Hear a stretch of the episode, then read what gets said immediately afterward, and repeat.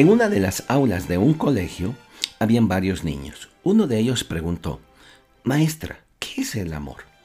La maestra sintió que la criatura merecía una respuesta que estuviese a la altura de la pregunta inteligente que había formulado.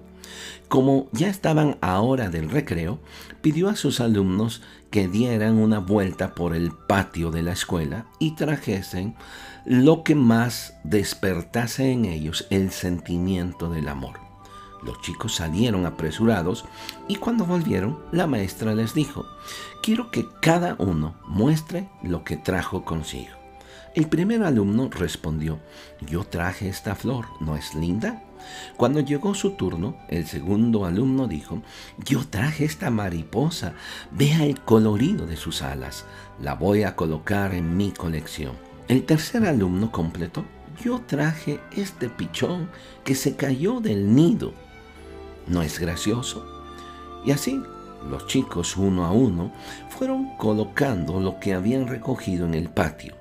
Terminada la exposición, la maestra notó que una de las niñas no había traído nada y que había permanecido quieta durante todo el tiempo. Se sentía avergonzada porque no había traído nada. La maestra se dirigió a ella y le preguntó, Muy bien, ¿y tú no encontraste nada?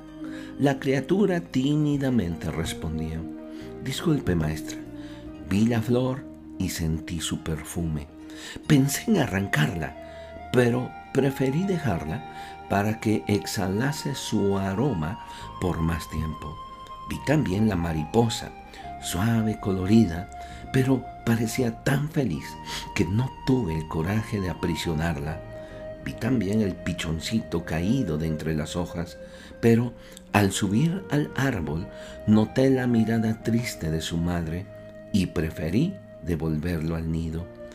Por lo tanto, maestra, traigo conmigo el perfume de la flor, la sensación de libertad de la mariposa y la gratitud que observé en los ojos de la madre del pajarito. ¿Cómo puedo mostrar lo que yo traje? La maestra agradeció a la alumna y le dio la nota máxima, considerando que había sido la única que logró percibir que solo podemos traer el amor en el corazón. Hay dos cosas importantes que debemos aprender. La primera es tener la capacidad de expresar el amor a quien nos rodea. Y la segunda, el tener la humildad de recibirlo no como una actitud de ser merecedores de Él, sino por el contrario, sencillez, por ser depositarios de ese amor. Y una cosa más, el más grande amor que podamos experimentar es el amor de Dios. ¿Sí? Es el amor que Dios expresó en aquella cruz de Calvario, muriendo en nuestro lugar, muriendo por usted y por mí. Gracias por su atención.